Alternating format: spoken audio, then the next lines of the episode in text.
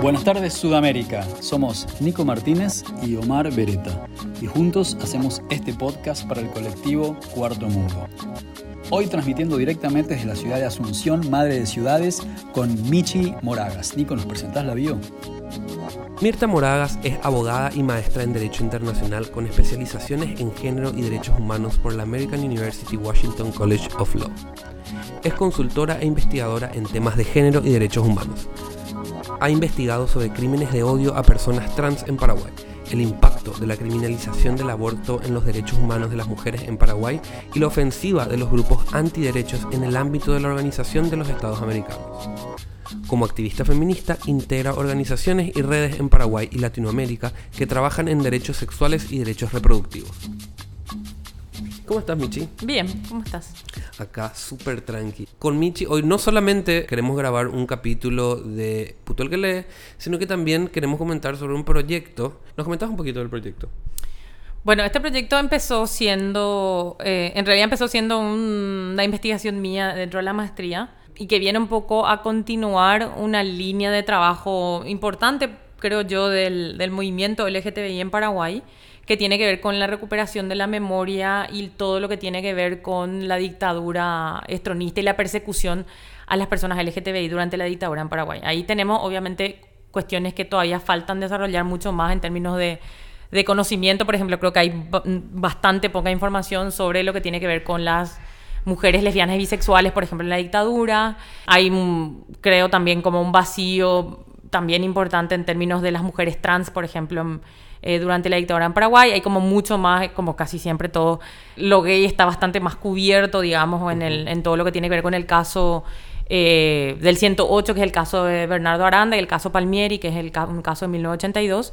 Si querés, hablamos un poquitito así, súper brevemente, de los casos Aranda y Palmieri. El caso Aranda ocurre en el año 59, el primero de septiembre de 1959, Bernardo Aranda que era un conocido locutor de Barrio Obrero, es encontrado asesinado y quemado en su casa y entonces a partir de la investigación, él, era muy popular, muy conocido, muy querido, y empieza toda una, además, entre paréntesis, era muy churro, entonces empieza toda una un esquema de operación de la policía, entre comillas, con el objeto de aclarar el crimen, afirmando que como se creía, se sabía o se creía que Bernardo Aranda era, era, gay, homosexual, que es el término en la época, esto se trataba de un crimen pasional entre homosexuales. Y digo pasional entre comillas porque es el término que se utilizó en la época.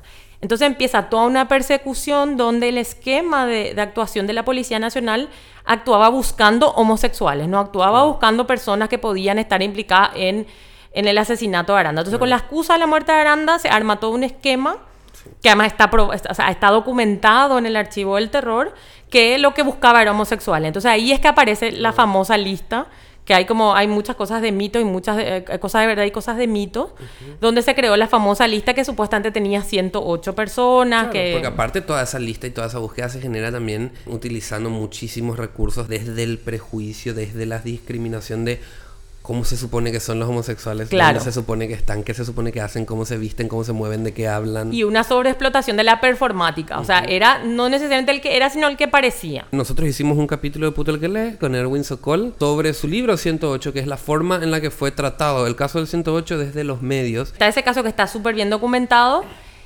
y en el año 82 ocurre el, caso Palmieri, digamos, que tiene que ver con el secuestro y posterior asesinato de Mario Luis Palmieri, que era un, adolescente, le secuestran del colegio, aparece muerto unos días después y se empieza a decir que ese secuestro estaba motivado por que otra vez era un crimen pasional, el mismo texto, crimen pasional entre homosexuales, entonces lo que había era que buscar homosexual. Y por supuesto había también toda una cosa que, o sea, hay gente que tiene más información más precisa y que tiene eh, pero había todos todo unos rumores relacionados a la homosexualidad del hijo de Stroessner también. Entonces que había como toda una cuestión vinculada también a los gays dentro del poder, digamos, de la época.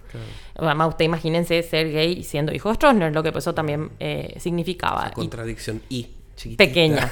Ahí vuelve a haber todo una persecución donde otra vez se volvió a hacer, a hacer listas, digamos, pero para cuando eso el 108 ya había quedado del caso de Aranda el 59 asociado a al, hecho de ser puto, digamos, ¿verdad? Ahora, ¿qué tiene de diferente? Además de que el caso Aranda es como el, el, primero, el paradigmático, etcétera, y el que sienta además las bases del 108 como, como el número asociado a la homosexualidad en Paraguay y el número casi maldito, digamos, porque o sea, es sabido que, por ejemplo, los números de casa nadie quiere tener el número 108, los números de chapa. Exactamente. Hace unos años me fui a, a, hacer una charla en la Universidad Católica y me voy al primer piso donde las aulas son 101, 102, 103 y está el 107 y después ya está el 109. 109 y está el 107, el 118 y el 109. Pero lo que cuentan además, me contaron esa, esa vez, es que en principio estaba el aula 108, pero nadie quería dar clase ahí.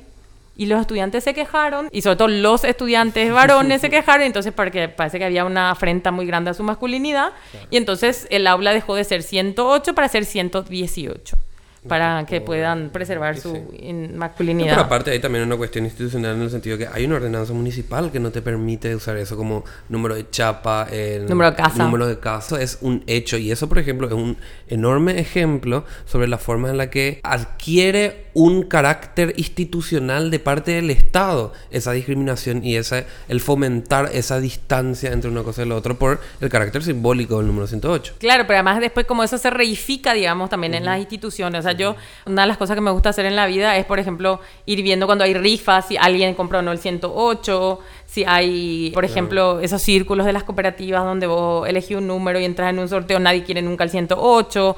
Claro, esa asociación que se enclava, digamos, en el número 108, después termina siendo un entra en el inconsciente colectivo si querés y entonces el 108 es como ese sinónimo de algo que se rechaza.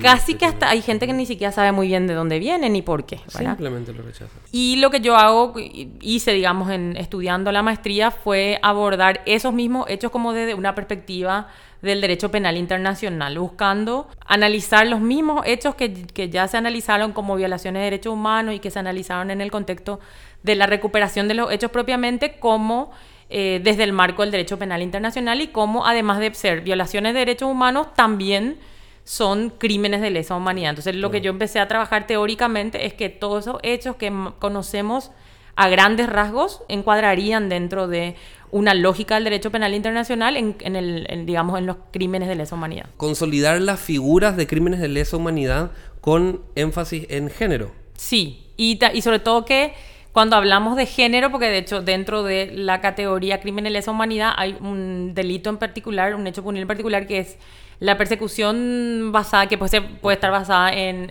en, raza, etnia o en otro tipo de... Y una de las causales, una de las razones de persecución que se admiten, digamos, por lo menos en lo que es el Estatuto de Roma, es la persecución basada en género. La discusión sobre el género, el concepto de género, una discusión que viene de larga data, o sea, en el en el 98, cuando se estaba haciendo el Estatuto de Roma, ya discutieron los estados qué era género y qué no era. Entonces, todavía está inacabado el concepto de género dentro del marco del derecho penal internacional. Entonces, ahí lo que, lo que yo empiezo a sostener, y que no solamente sostengo yo, sino que viene como de, otros países de Latinoamérica, y hay, hay un trabajo ya en esto, no solamente no nuevo, pero que ya viene, se viene haciendo, que eh, la persecución debido a orientación sexual e identidad de género es parte de una persecución basada en el género.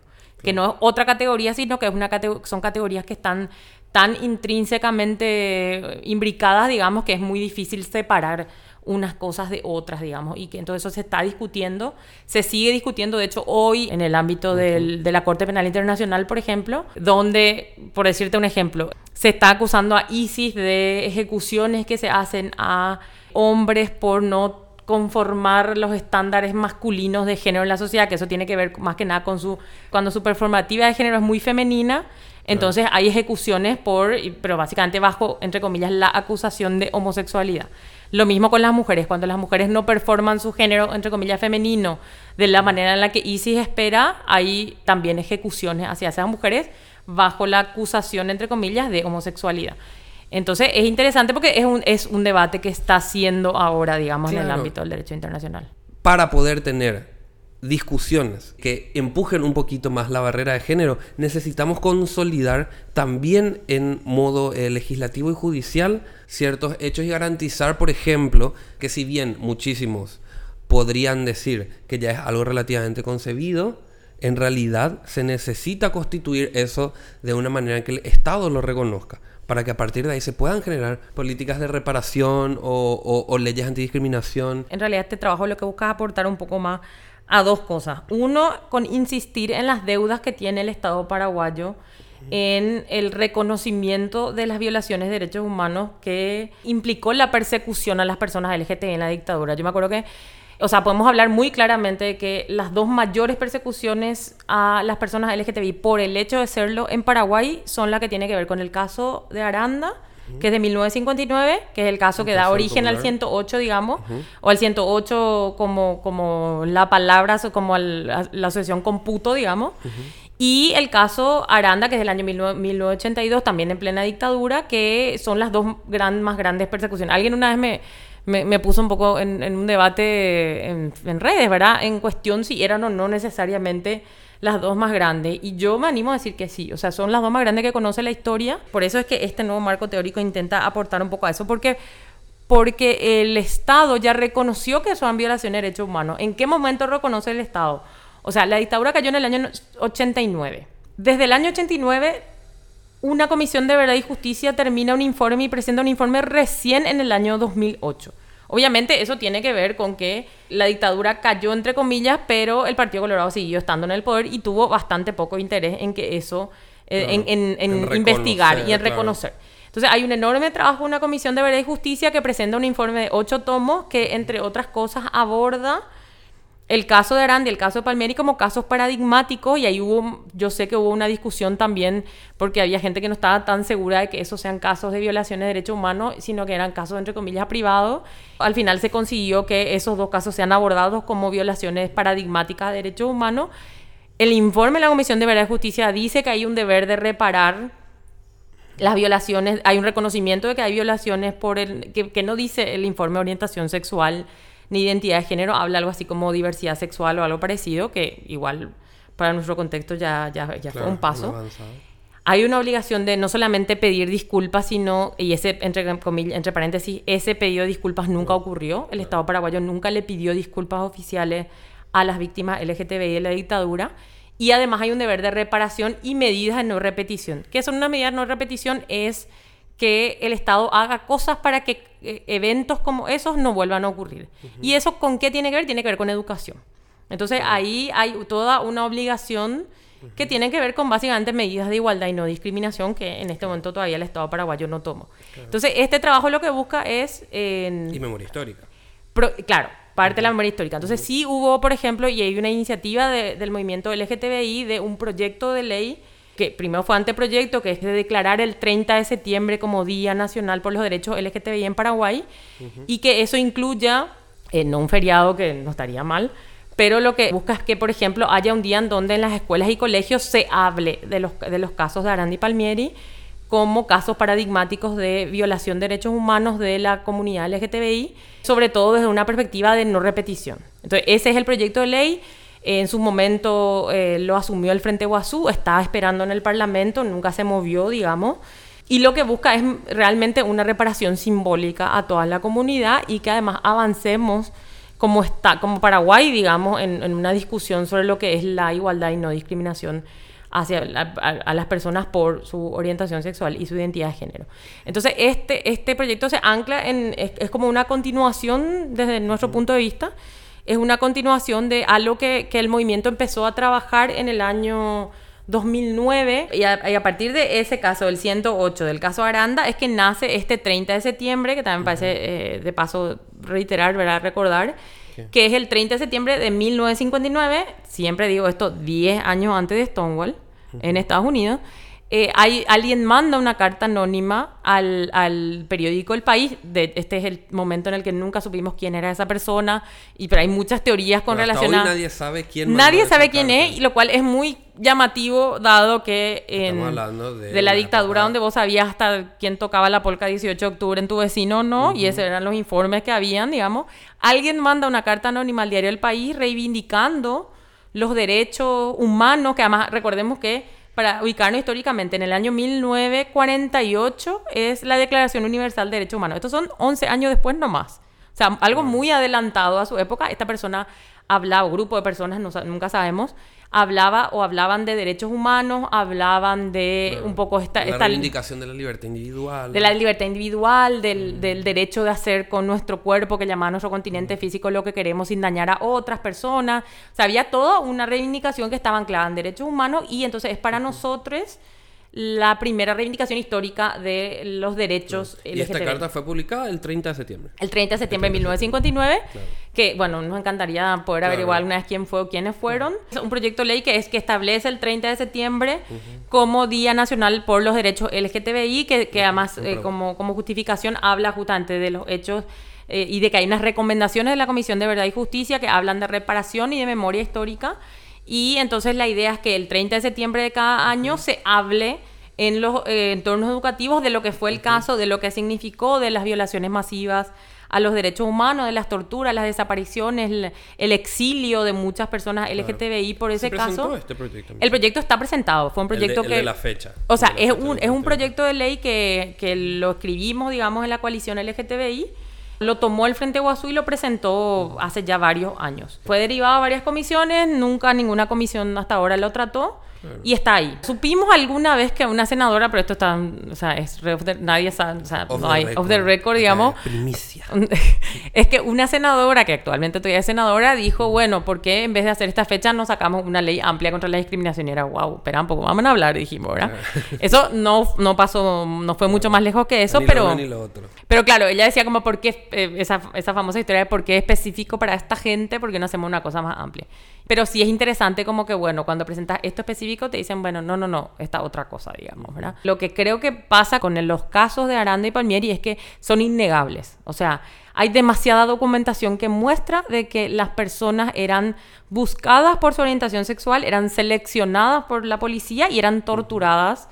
Eh, asesinadas, apresadas y un montón de otras violaciones por el hecho de su orientación sexual. Yo creo que a esta altura eso ya es prácticamente innegable. Ahora, ¿qué es lo que ha pasado sobre, frente a eso? Un manto de silencio del Estado, donde no se han tomado medidas específicas ni ni de reconocimiento realmente, de específico al menos, y mucho menos de reparación ni de, y de medidas de no repetición, que son las otras dos cosas que serían, entre comillas, transformadoras, ¿verdad? Entonces, Michi, el proyecto de lo que nos habla es sobre poder tomar estos casos específicos históricos para poder articular todo un edificio eh, jurídico para categorizar e identificar los elementos principales de lo que es un crimen de lesa humanidad con énfasis en género y que el Estado paraguayo pueda reconocer su responsabilidad y a partir de ahí generar políticas públicas de reconocimiento, reparación y leyes antidiscriminación. Exacto, y acá hay que hacer como una distinción que es, que es relevante, digamos, porque por un lado está todo lo que tiene que ver con el marco de derechos humanos, que es la responsabilidad del Estado frente a los particulares, digamos, o sea,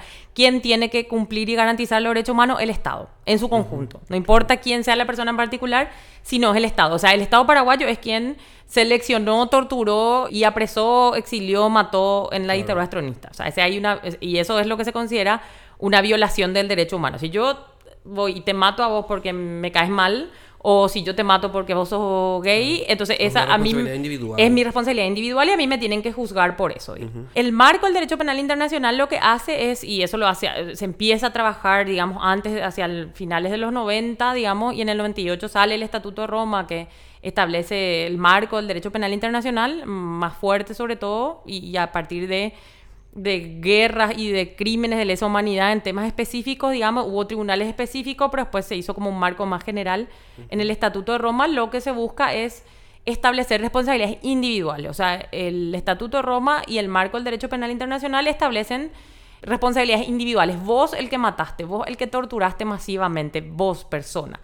Entonces ahí la idea de este trabajo que, empezó, que todavía es teórico, que queremos aterrizar un poco más, lo que hace es tomar esos hechos en general que se conocen y aterrizar y decir, bueno, si hay alguien torturando a esta persona o este grupo de personas eh, organizadas en forma de Estado, tienen también responsabilidades en términos de derecho penal por los hechos que hicieron y eso tiene un nombre específico que es crimen de lesa humanidad. Y la idea también es demostrar de que hubo un plan que era sistemático, organizado, que la gente era seleccionada por su orientación sexual, o sea, que no fue una selección al azar, no, sé, no, no, no era como salir al azar y buscarte porque estabas en la calle, que también se hacía, eh, si no te buscábamos porque eras gay, digamos. ese marco de demostrar histórica y específicamente que la condición de gay era aquello que se perseguía. Exactamente. Entonces, a partir de ese trabajo teórico, digamos, de tomar esos hechos que teníamos y tratar de meterlos dentro del marco del derecho penal internacional, es que nos damos cuenta y me doy cuenta de una cosa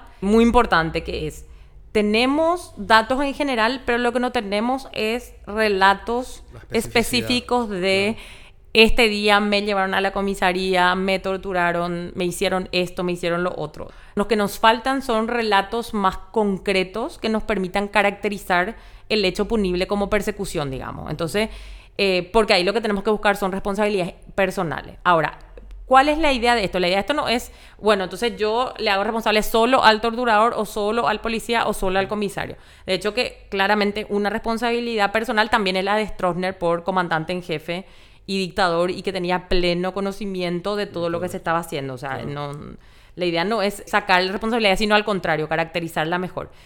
Pero la idea es mostrar que esto no solamente es una violación de derechos humanos, que eso creo que está bastante probado, hay, mucho, hay mucha información, está en el informe de la Comisión de Verdad y Justicia, sino trabajarlo desde esta otra perspectiva.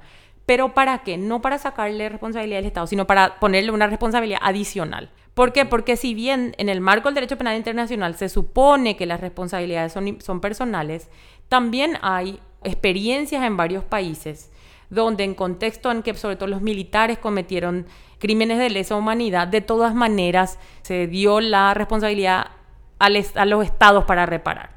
Entonces ahí hay, por ejemplo, un caso muy importante en ese sentido, que es el caso de Sepulsar con Guatemala, que es un caso donde hubo una serie de crímenes de lesa humanidad contra sobre todo mujeres, poblaciones de mujeres indígenas, y lo que hizo, eso se juzgó internamente, porque además el, derecho penal internacional te da la posibilidad de que vos juzgues internamente. No necesariamente tenés que ir a un tribunal internacional, sino la idea de hecho es que eso se juzgue en el país, digamos. Entonces, una vez que se juzgaron esos hechos, les condenaron a un muchísimo tiempo de prisión, pero hubo una serie de reparaciones que, por ejemplo, era tratamiento psicológico, tratamiento médico, indemnizaciones que se dio con cargo al Estado. Entonces es otra forma más en la que queremos seguir insistiendo en la responsabilidad estatal por, los hechos que sucedieron, digamos. Básicamente lo que están buscando Michi y Erwin, que son los dos responsables de este proyecto, es encontrar a una de las personas que hayan formado parte o de los 108 o del caso Palmieri que tengan un relato sobre las formas en las que el Estado propició una persecución. Claro, lo que queremos aterrizar, o sea, es tener relatos concretos, que eso también, o sea, hay que, hay que pensar que el caso Aranda es del año 59, o sea, es las personas que pudieron haber estado ser perseguidas en esa época, muchas pudieron ya haber muerto. Entonces lo que necesitamos, y ahí es también que nos dimos cuenta que si bien había un trabajo súper importante, o sea, que tiene que ver con esto de las 108 memorias, que en el 2009 empieza a trabajar el movimiento LGTBI, Después aparece este documental que se llama Cuchillo de Palo, o sea, el, ah, cuchillo de palo que en realidad tiene... Renate Costa. Claro, el de Renate Costa que está, que está bastante bueno, pero que sí igual hace una mezcla. O sea, el caso de, del tío de Renate tenía que ver con el caso Palmieri y no con el caso 108, pero bueno, más allá de esas ponerle imprecisiones históricas, hay una movida de recuperación, de tratar de tener los relatos, pero es muy complicado. O sea, y hay un manto de silencio en muchas familias, eso es como un secreto de familia, digamos, no se habla, entonces es muy difícil, hasta ahora no fue muy difícil encontrar gente que te diga, bueno, yo estuve ahí, me pasó A, B, C, D, Z. Entonces también hay un llamado, digamos, a gente que, por ejemplo, sea familiar de alguien que falleció, pero que conozca lo que le sucedió. O sea, un llamado bastante más amplio, digamos. O sea, no solamente a sobrevivientes, sino también a familiares que quieran hablar con nosotros sobre, sobre eso, con la idea de tener una reconstrucción más específica, ¿verdad? Y ahí también estamos pensando en todo lo que tenga que ver con el resguardo de la confidencialidad, de la, de la identidad de las personas también, o sea, hay como todos unos cuidados que queremos tener para darle también a la gente que quiera hablar con nosotros todas las garantías de sentirse cómodo, digamos, con este proceso. Pero sí nos parece que es importante tener relatos más circunstanciados, relatos más en primera persona, más que, que expliquen en un caso como muy específico cómo funcionaba esa selección, cómo te buscaban, cómo te llevaban, qué te decían, como relatos mucho más pormenorizados de lo que tenemos hasta ahora. ¿Por qué es importante recuperar la historia? Desde una perspectiva jurídica e inclusive social y cultural. Es importante porque lo que, lo que sucedió, y, y yo creo que en general cuando hablamos del nunca más, cuando hablamos mucho, y entre paréntesis a mí, por eso me asusta mucho que cada cada vez menos hablamos del 2 y 3 de febrero, cada vez tiene menos relevancia ese golpe, a la, esa caída de la dictadura, digamos. Eh, me preocupa mucho porque en realidad son las bases de mucho de, las actitudes autoritarias que tenemos hasta ahora, del miedo a la confrontación, al callarnos todo para evitar la tensión, al poner los problemas debajo de la alfombra. Eso tiene toda una raíz que tiene que ver con nuestra educación dictatorial. Y parte de entender cómo funciona eso es tener, es, saber lo que pasó. Y saber lo que pasó incluye no solamente a las personas perseguidas por sus ideas políticas o por su pertenencia a la oposición, tiene que ver también con un orden moral y, genérico y sexual de una sociedad. O sea, parte, o sea, el régimen de Stroessner no solamente quería solo ciertas ideas políticas, quería solamente ciertos modelos de ser hombre y ser mujer. Y en ese modelo de ser hombre y ser mujer, el, tema de ser gay, lesbiano, trans, era algo que también estaba vedado. Y eso es algo que todavía como sociedad cuesta, cuesta, hacer, terminar de aceptar. Entonces, si, si no podemos tener esas claridades con relación a eso que ocurrió, difícilmente podamos tener un análisis completo de lo que significó la dictadura y de lo que no tenemos que volver a hacer. Ese nunca más, ¿verdad? Porque ese nunca más incluye que hoy podamos tener una sociedad tolerante, que podamos discutir los temas. O sea, la primera ley que Paraguay aprueba en democracia, o sea, la ley 1-89, es nada más y nada menos que la ratificación de la Convención Americana de Derechos Humanos o Pacto de San José de Costa Rica. Entonces, cuando cae la dictadura de Paraguay, uno de los primeros esfuerzos que hace, bien o mal, más torpe, menos torpe, eso ya es otro tipo de análisis, es decir, nosotros somos ahora un Estado, primero democrático, segundo que, ah, por lo tanto, eh, queremos entrar al concierto de naciones de los derechos humanos y entonces eso se hace a través de la ratificación de instrumentos internacionales que, que reconocen y protegen los derechos humanos. Entonces hubo un esfuerzo que implicó una serie de cosas. Entonces, por ejemplo, en la Constitución se establece que es súper difícil salir de un tratado internacional porque hay, hay unos mecanismos que son mucho más complejos que para derogar cualquier ley, digamos, común que vos hagas en el Parlamento. Entonces, esas eran, esos eran esfuerzos que hizo el Estado para estar en... para garantizar no volver atrás en el sentido de no volver a un contexto dictatorial. Entonces, claro, si bien, entonces, en este contexto además de neofascismo, de neonazismo, sea, en Paraguay hay grupos neonazis, o sea, eso no, es, no, es, no es un invento. En Paraguay existe el neonazismo, en Paraguay existen, y, y, eso lo vimos el año pasado, existen grupos que se organizan para ir a violentar físicamente una marcha LGTBI, que antes lo querían hacer, pero se atajaron, pero después encontraron... Eh, encontraron la legitimación del discurso público, del discurso público, eso se tradujo en violencia. Entonces, la memoria es un buen tope a ese tipo de cosas y lo otro son los marcos de derechos humanos que hemos trabajado mucho al menos en términos teóricos para poder garantizar. O sea, claro, y ahí tenemos como todo el análisis, que es otro análisis que podemos hacer en otro momento, de, bueno, hay gente que te dice Paraguay firma todo y no hace nada cierto, o sea, yo puedo dar, eh, decir que eso es parcialmente cierto, pero hay un tope, digamos, hay instituciones, se crearon, o sea, existe un mecanismo, por ejemplo, de prevención de la tortura, que es, que es un avance, por lo menos en términos de formulación de política, existe una Defensoría del Pueblo, que sabemos que no es lo más hermoso que hay en el mundo, pero es algo que nace en la Constitución del 92 para garantizar o por intentar tener instituciones que protejan los derechos humanos, que no funcione es otra historia y lo tenemos que hacer, tenemos que hacer que funcione, digamos. Pero tenemos una serie de institucionalidad dentro del Estado que se supone que tiene que garantizar derechos humanos. Y eso son topes que se ponen, digamos, a el deseo de dictadores, tendotadas y tipo modelo Bolsonaro que quieren hacer lo que se les antoja. O sea, en estos días Bolsonaro estuvo diciendo, ay, qué, qué molestosa la gente, los que viven con VIH porque nos cuestan plata todo. O sea, cosas que, que vos decís, esto no, no, no es aceptable.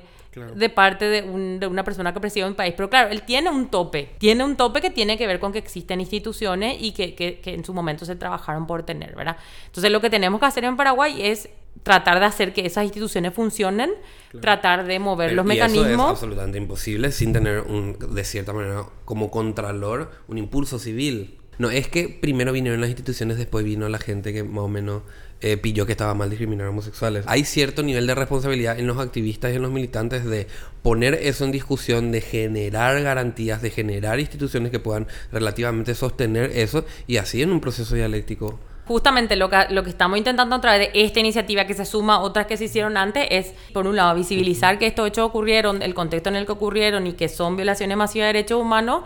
Y a partir de esa visibilización, lo que queremos es que el Estado asuma la responsabilidad que le corresponde, no solamente para mandar el mensaje claro de que estos son hechos que son inaceptables en una sociedad democrática, sino además que permitan que el Estado haga cuestiones concretas que son, por un lado, la reparación para las personas en específico, sus familiares, etcétera, pero también medidas que, que, haga, que manden otra vez el mensaje de esto en este Estado no, se puede tolerar y no puede ocurrir. Y ahí yo creo que es como donde, donde el Estado paraguayo tiene como deudas enormes y que en muchos casos eh, así hemos sido los movimientos sociales los que hemos asumido eso. O sea, los 2 y 3 de febrero últimamente eh, no han partido del Estado. podemos, un reconocimiento oficial. Claro, podemos discutir muchísimo cuáles son las razones, que va mucho como muy sencilla y muy clara, digamos.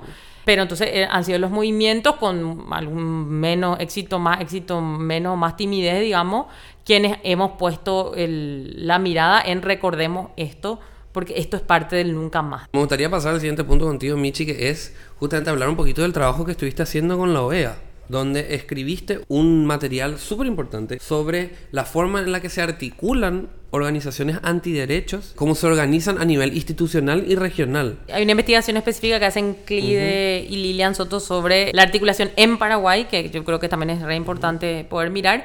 Y lo que yo hice más que nada es como un estudio de caso, digamos, de cómo se articulan en la OEA, pero que creo que dan una, da una pista de, eh, de cómo se rearticularon, no solamente en el ámbito regional, porque ese ámbito regional después se termina viendo réplicas nacionales. Entonces, la idea un poco de lo que yo hice fue hacer como una narrativa de en qué momento aparecen en la OEA, con qué objetivos y, cuáles son sus líneas discursivas. Y esas líneas discursivas, pues las vemos claramente en, los países, digamos. O sea, por ejemplo, las campañas eh, con mis hijos no te metas y anti-educación integral de la sexualidad o anti-educación en, en género aparecen más o menos en tiempos similares en varios países. Y eso te muestra que hay una articulación regional, que lo que tiene es una estrategia común, un discurso común, unas prioridades que, que, si vos miras en la foto, digamos, de la iniciativa, están bastante bien coordinados, digamos. ¿Podrías decir que encontraste alguna forma en el sentido de dónde empezó, dónde nace y dónde se concentró esto desde lo cual empezó a salir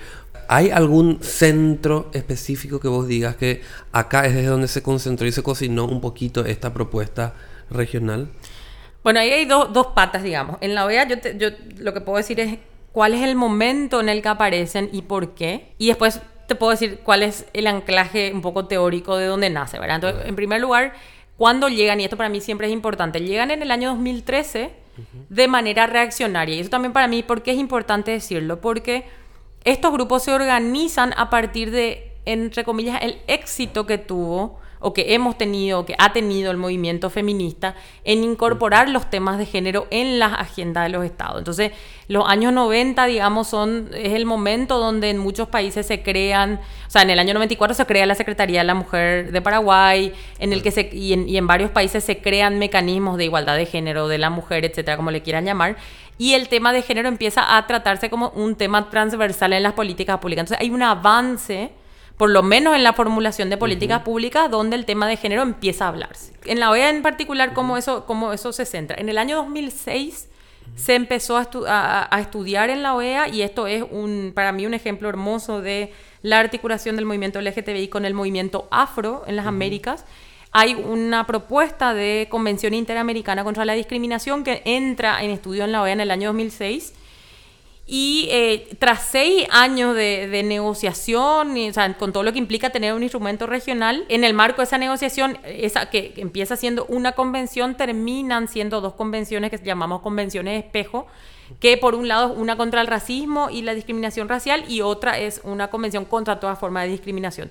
¿Por qué espejo? Porque tienen, tienen el mismo modelo, digamos, de, de organización. Pero tarda 6, 7 años en terminar de aprobarse. En el año 2013 cuando se llega a la Asamblea de la OEA en el año 2013, las convenciones están listas para aprobación.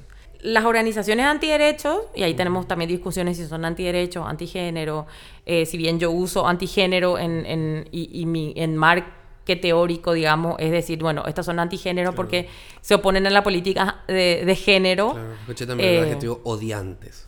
Los odiantes. Claro, No me gusta, a mí, pero no a mí sé en que general me gustan mucho más antiderechos, ¿por qué? Y ahí también hay discusiones, hay gente que dice que son antiderechos y no an- son antigénero y no antiderechos porque usan, discutimos en el marco del derecho y eso también es cierto, pero es grupos que se organizan para coartar derechos. O sea, Claro. desde ese punto de vista, mirando desde esa perspectiva, que creo que son estos grupos antiderechos, son grupos antiderechos. O sea, ellos lo que se organizan es para que nosotros y mucha otra gente no tenga derechos, digamos. Entonces, Claro, desde ¿Qué esa- sería antigénero? O sea, ¿cómo te Claro, la- lo antigénero estaría más, digamos, es un un poquito, propio un poquito menor en el sentido de que, lo que a lo que sería oponerse a las políticas que estén vinculadas al tema de género.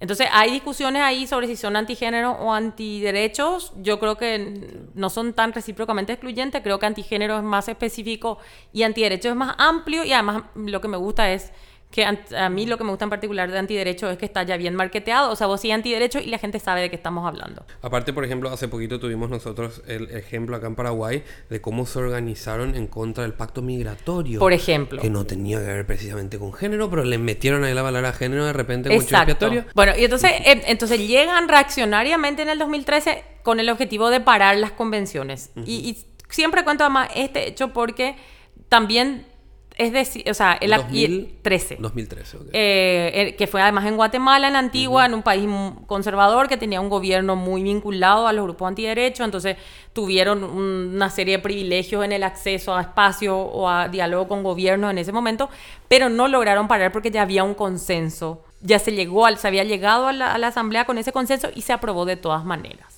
Entonces no lograron su objetivo, pero de todas maneras a partir del 2013 crecen en términos geométricos, digamos, o sea, cada año hay más organizaciones en ese espacio tratando de eh, oponerse a todo lo que se, al- se, se había avanzado en temas eh, de derechos sexuales, reproductivos, género, donde ahí el tema principal de avance han sido el, el tema del de LGTBI, digamos, o sea, ya se, se había logrado anteriormente crear una relatoría LGTBI, que o sea, hoy la Comisión Interamericana de Derechos Humanos tiene una relatoría LGTBI, habían habido ya después, o sea, que publicaron informes temáticos sobre violencia, entonces se le dio un énfasis al tema y eso ya no se logró parar. Entonces llegaron reaccionariamente y adoptaron de alguna manera eh, muchas de nuestras estrategias. ¿En qué sentido? Organizándose como organizaciones de, entre comillas, sociedad civil, articulándose en ONGs, eh, mostrándose como organizaciones no religiosas, sino laicas. Claro. eh, y entonces... la vanguardia, políticamente incorrecto. o sea, Claro, que entonces se- que se hacen llamar, o sea, a sí mismos como ellos son los políticamente incorrectos, supuestamente nosotros somos los, política, los políticamente correctos,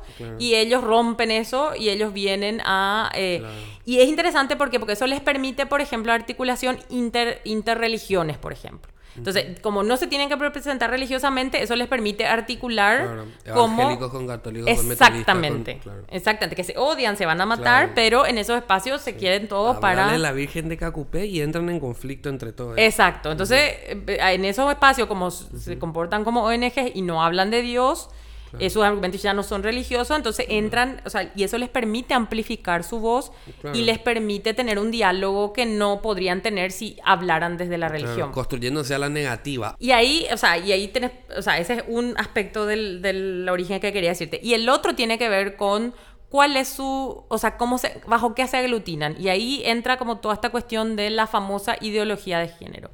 Que la ideología de género es algo que empezó a gestarse en los 90 en el Vaticano, básicamente, para, eh, para poner en cuestión las políticas de género, diciendo que eran como que son una desnaturalización de lo que ser, es ser hombre y ser mujer y que representan una manipulación ideológica, o sea, como si ellos no, tuvi- ellas no, ellos no tuvieran ideología y nosotros somos los que, ten- les que tenemos ideología. Claro. Entonces se eh, empieza a gestarse en el Vaticano y va anclando de diferentes maneras en diferentes contextos. Y es lo que varios, varios que están investigando el tema llaman como un aglutinante simbólico. ¿Qué significa eso?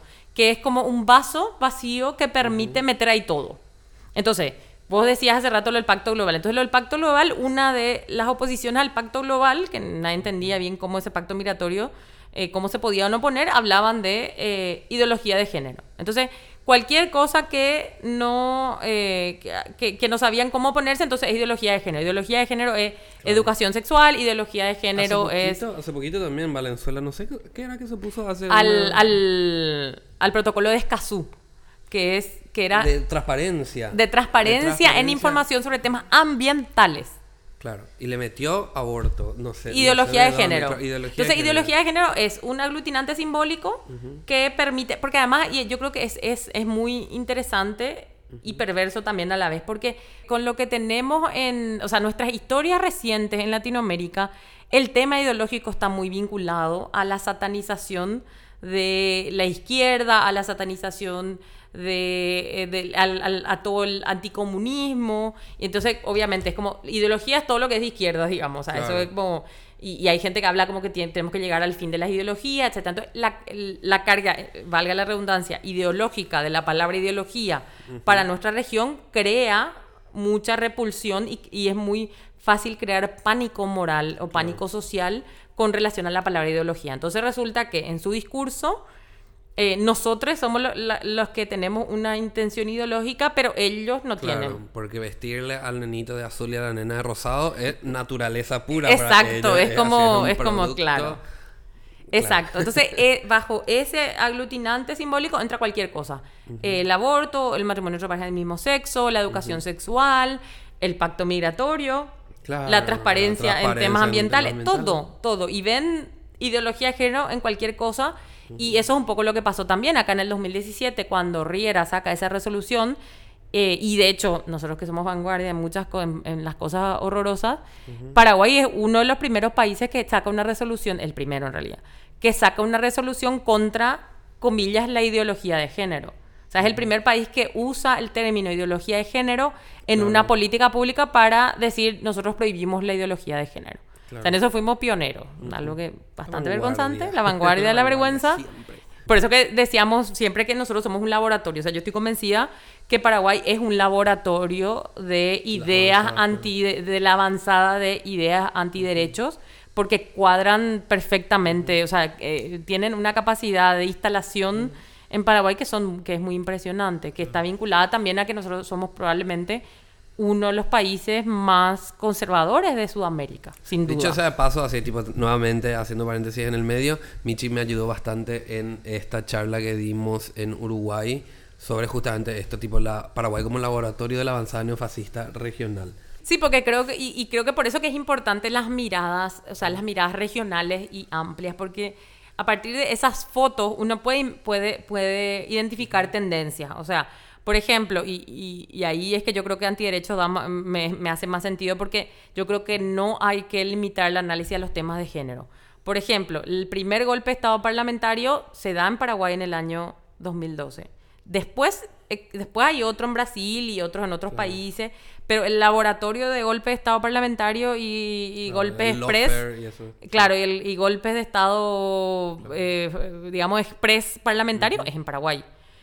Paraguay es el primer país, que esto ya, ya, lo habíamos conversado, Paraguay es el primer país que tiene una, o sea, en, esta región sobre todo, porque hay eh, primero en Austria y después en Paraguay, una ley que te permite registrar y darle un nombre en un certificado de función a eh, embriones y fetos no nacidos. O sea, entonces... es una especie de muralla para, la avanzada, para avanzar en los derechos sexuales y reproductivos de las mujeres. Y simbólicamente instala la idea de que es persona desde el momento de la concepción, digamos, que es algo que está absolutamente debatido en todos los términos jurídicos, eh, biológicos, de la medicina, etcétera. Pero acá tenemos una ley. Ellos ya se adelantaron y ya por si acaso ya metieron eso. Entonces, y además después tiene, tiene, tiene efectos prácticos. En un país donde no, no se llega a registrar, a darle una partida de nacimiento al 100% de las niñas que nacen, tener, mover el aparato estatal para darle a alguien una partida de defunción de un embrión o un feto es como mínimo un desperdicio de recursos, digamos. Pero que sirve... Eh, para empezar a hablar, ¿verdad? Pero entonces, ¿pero para qué sirve? Sirve para eh, la avanzada simbólica de lo que quieren instalar los grupos antiderechos, ¿verdad? Entonces, también tenemos nosotros la primera resolución en la región que específicamente utiliza el lenguaje anti eh, digo, eh, ideología de género para prohibir una política pública entre paréntesis, inexistente, porque en realidad nosotros no teníamos, de hecho, en educación ni una política de género bien anclada. materiales sin errores ortográficos? Claro, difícilmente podemos tener materiales que no que, carezcan de errores, que, estén bien escritos, pero tampoco, obviamente, no teníamos materiales con una perspectiva de género muy bien anclada, pero prohibimos la ideología de género, digamos, en la educación. Y eso se hizo más o menos en el mismo tiempo donde pasaron movimientos muy similares en, en Perú, en Colombia, y después en Brasil también. O sea, ahora Bolsonaro hace bastante poco dijo, bueno, vamos a prohibir la ideología de género, pero nosotros ya habíamos prohibido. Entonces, ahí cuando miras esa foto... Take that Bolsonaro. Claro, Bolsonaro. nosotros somos, a Bolsonaro. Estamos siendo el ejemplo para Bolsonaro. Entonces, a través de eso vos te das cuenta que en realidad en, Paraguay se gestan una serie de cosas que después terminan terminan trasladándose a otros países. O sea, la ley o el texto de la ley de concebidos no nacidos, que es el nombre de la ley, digamos, que tenemos en Paraguay, eh, es el mismo texto que está siendo llevado, por ejemplo, a Argentina, a algunas provincias en Argentina, a Chile. Eh, eso se votó a finales del 2016. Y hubo un debate así interno que sea relativamente interesante, por lo menos. Lo perverso e inteligente de este asunto es que lo que hubo es una mezcla, digamos, porque quienes promovieron esto fueron los grupos de mujeres que perdieron embarazos deseados, digamos. Hay un dolor asociado a eso que es legítimo, que, que, es respetable, que es muy difícil de, digamos, de debatir. En el, o sea, no, estamos discutiendo si ese dolor es o no es legítimo. No estamos discutiendo si esa, ese, e, ese embarazo perdido era o no deseado o para esa mujer o esa familia ese embarazo ya no era su hija, digamos. Esa no es la discusión.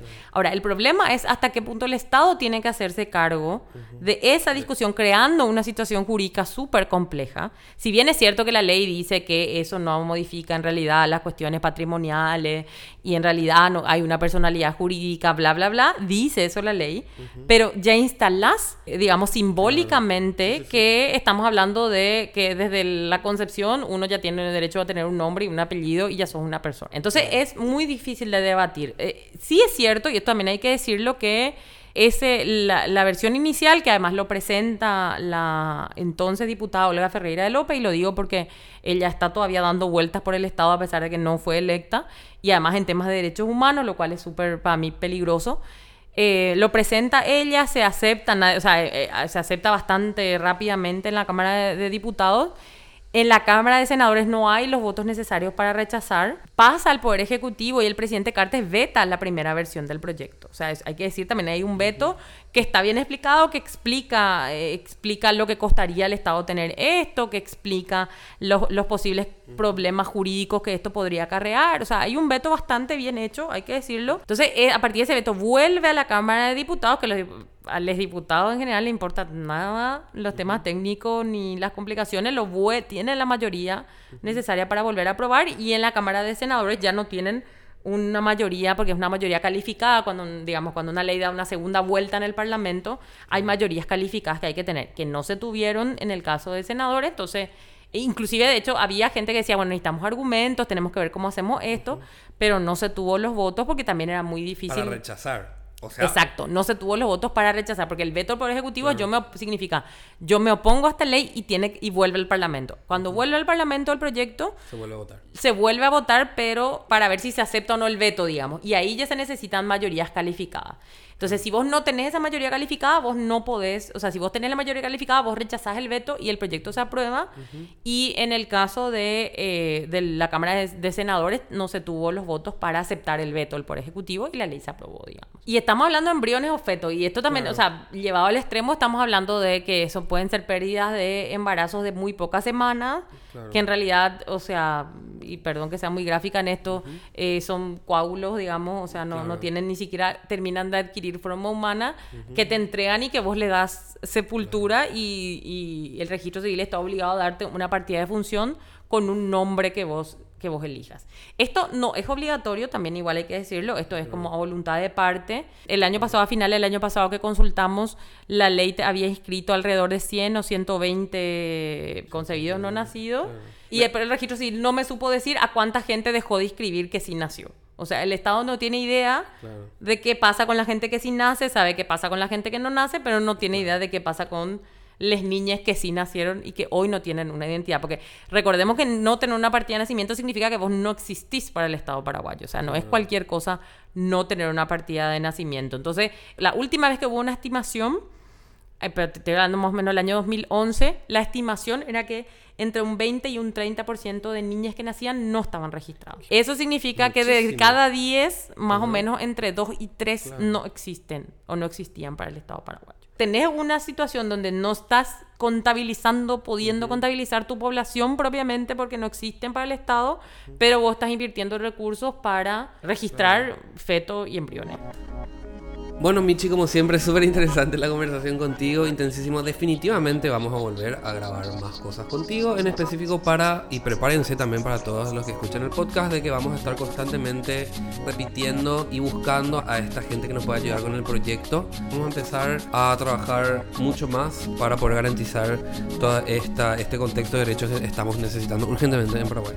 Bueno, muchas gracias y nada, también decir que nuestras redes, las, las nuestras, la mía, la de Erwin, ya le estoy comprometiendo a el que lee, estén abiertas para, para recibir información, para que nos cuenten si ustedes conocen a alguien, su vecino, su amiga. Y también lo interesante de este espacio es si, si, sobre todo porque pensamos que puede haber gente, por ejemplo, en Buenos Aires o en, el, en, lugares a donde migró la gente que se autoexilió en la dictadura de Stroessner, tiene información, por favor que se acerquen a nosotros y, nada. claro, y por información no necesariamente nos referimos a datos específicos en el sentido de que todos todos elementos, por más mínimo que sea, pueden ayudar, ayudarnos a construir esta historia de nuestro movimiento y de nuestras organizaciones en el sentido de que en, al, tipo yo creo que mi tío formó parte, no sé cosa. Exacto. queremos escucharle. Queremos escucharle. Los datos sobre el material que escribió Michi Moraz, sobre la avanzada antiderechos van a estar en el link de este capítulo. Cualquier cosa, consultas al inbox de Puto que lee o de Michi o Erwin que vamos a estar pasando los links. Muchísimas gracias a todos. Chao Michi. Chao, chao, gracias.